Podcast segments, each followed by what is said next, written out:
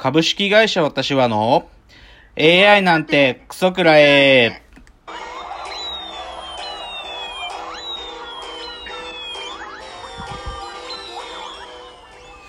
群馬が生んだ怪談時、株式会社私は社長の竹之内です。カルチャー修行中、2代目アシスタントの箕浦です。えーこの番組は大喜利 AI を開発する株式会社私は社長の竹之内が AI のことなんかお構いなしに大好きなサブカルチャーについてサブカルリテラシーの低い社員に丁寧にレクチャー言い換えれば無理やり話し相手になってもらう番組です。ということで第65回放送が始まりました、まあいよいよね、まあ、5月も終わりでなんかもう雨が降ってきたりして梅雨っぽい感じがしますけどね天気がねえもう早いですね。早いですよねなんかもう外出てないうちに季節が変わっちゃっててびっくりですけど。まあ、今日はですね、まあ、とにかくまずこの冒頭オープニングはですね、えっ、と、ナインティナインさんのオールナイトニッポンの話をします。はい。で、まあ、3週間前に、まあ、はいまあ、4週間前か、まあ、岡村さんがご自身のちょっと、岡村隆史のオールナイトニッポンの中で、まあ、少しね、こう、少しこう、女性の方たちをこう、少し軽くね、あの、考えてしまうようなご発言をしちゃって、で、まあ、それはまあ、もうそ、そのご発言は問題だったと思うんですよ。で問題で、まあ、当然ね、あのー批判もたくさんああるしで岡村さんご自身も反省されなきゃいけないところもあるしっていうことが、まあ、あった上でででそれでね、まあ、世の中の悲観もある中でじゃあその次の週のラジオで、まあ、これが矢部さんが相方の矢部さんが突然来てですねで岡村さんを、まあ、言ってしまえば公開説教と矢部さんがおっしゃられて岡村さんのねなんていうかこうある種の慢心だとかこう考え方のズレとかそういうのも率直に正されたと。うん、ででその次の週も、まあ、矢部さんがまた来てくれてで、まあ、少しその初心に帰るみたいなねなんかそんな位置づけの放送であの高校生の時俺たちはこうやったやないかっていうようなねなんかこう少し思い出話を語ったのがその矢部さんが来てくれた2週目でそして先週木曜日にオープニングからもう矢部さんが最初からいたんですよね。そうでしたね。でお二人でトークを始めてで岡村さんがまあ声がちょっと明るいかったんですよね。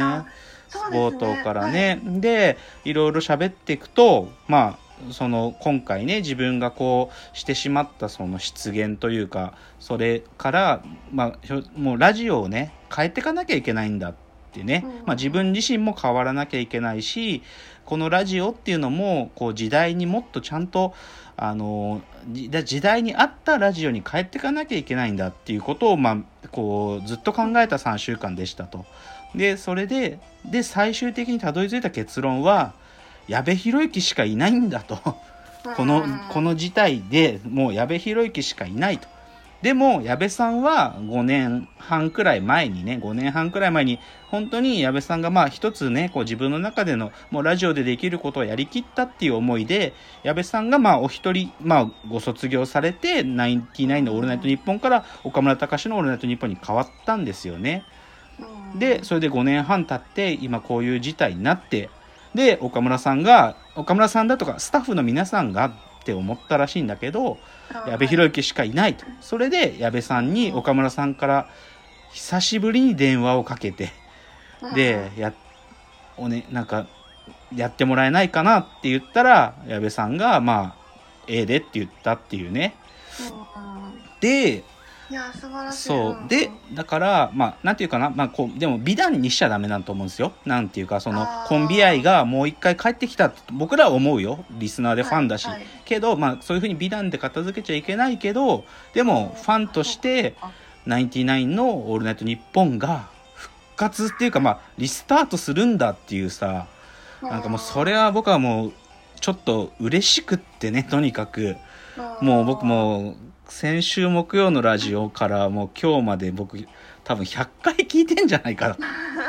そんぐらい嬉しうん、もうそれくらい嬉しかった。なんか、それくらいやっぱり、うん、嬉しかった。でね。で、もともとナインティナインのオールナイトニッポンってね、ナインティナインのオールナイトニッポンっていうタイトルコールをする前に、必ずその前に一つ怒鳴りって言って、なんか二人で必ず一緒に言うことがあるのよ。で、で毎回二人でなんかき、今日はこれ言うわって岡村さんが決めて、それで二人で言って、ナインティナインのオールナイトニッポンだけど、今回、まあその復活の初第一発目でね、はい。怒鳴りが、オッケーナインティナインのオールナイトニッポンって言ったのね。で、この OK っていうのって、僕ね、僕の記憶してる限りだと10年前に、岡村さんが、あの、体調、てかね、まあ心の病気になられて、まあ岡村さんにはパッカーンって言うけど、そのパッカーンから復活した、その最初の回の時のタイトルコールなの。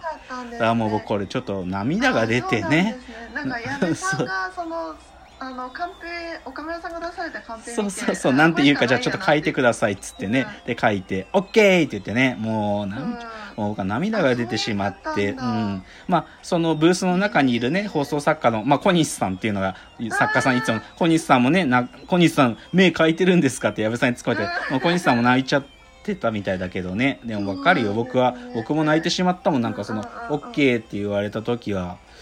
うん、だからそれでね、まあ、要はそっからリスタートって感じで、で、それで最初にかかった曲がさ、矢部さんが歌うグレーのハウエバーでね。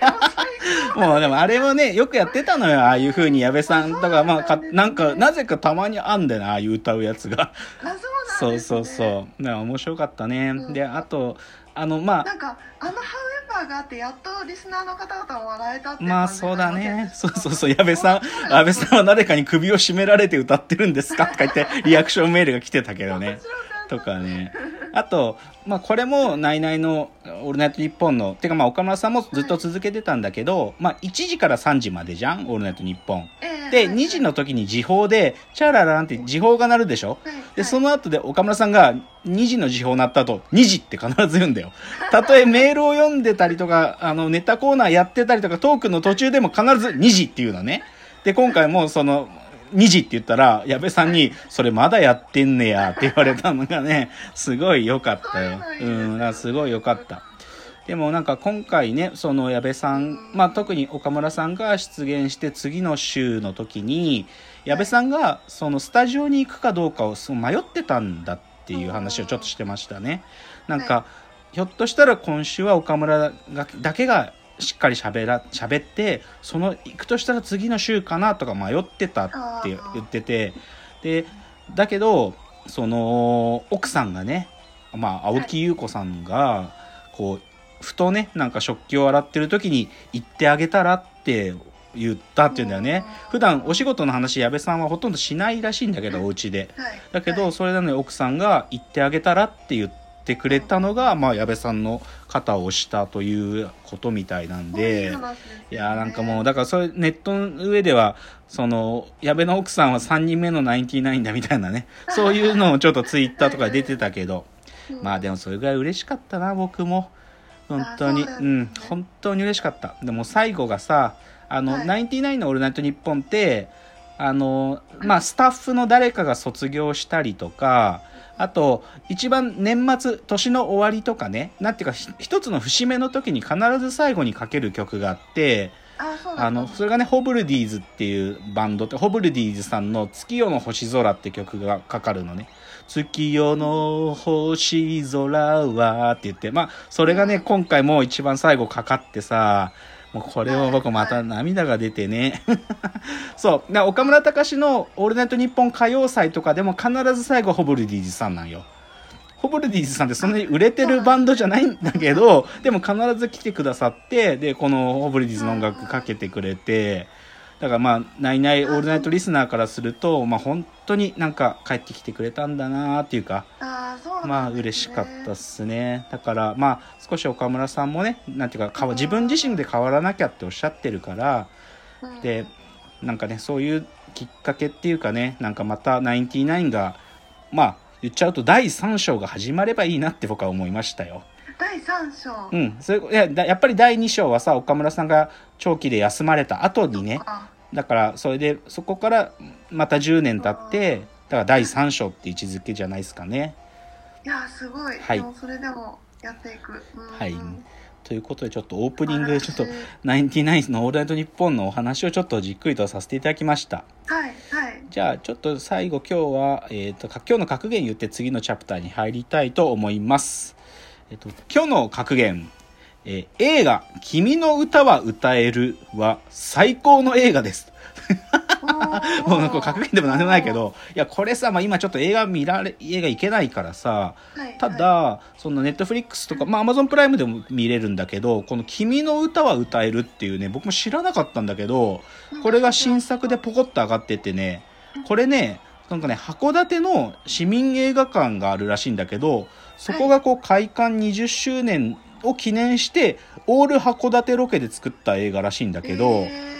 だから2018年の9月に公開されてて、でね、まあ、江本佑さん、石橋静香さん、染谷翔太さんが、まあ、中心で出てる。でも、本当に若者の日常の映画なんだけど、ーうんこれね、最高の映画よ、これ。あそうなんねん。まあ、賞とかも取ってて、毎日映画コンクールで主演男優賞で、あの、江本佑が取ってたりとか、キネマ旬報のベスト10で、あの、この年の第3位になってるから、ね。だからもう本当に受賞にたがわぬ名作。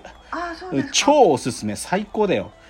うん。で、まあ、最高なのにさらに加えてね、まあ、どっちかというと、その主要キャスト3人以外であの、まあ、脇を固めるって意味で萩原正人が出てるんだけどこれやっぱね萩原正人が出てるだけでも安心感が与えられるね 映画に。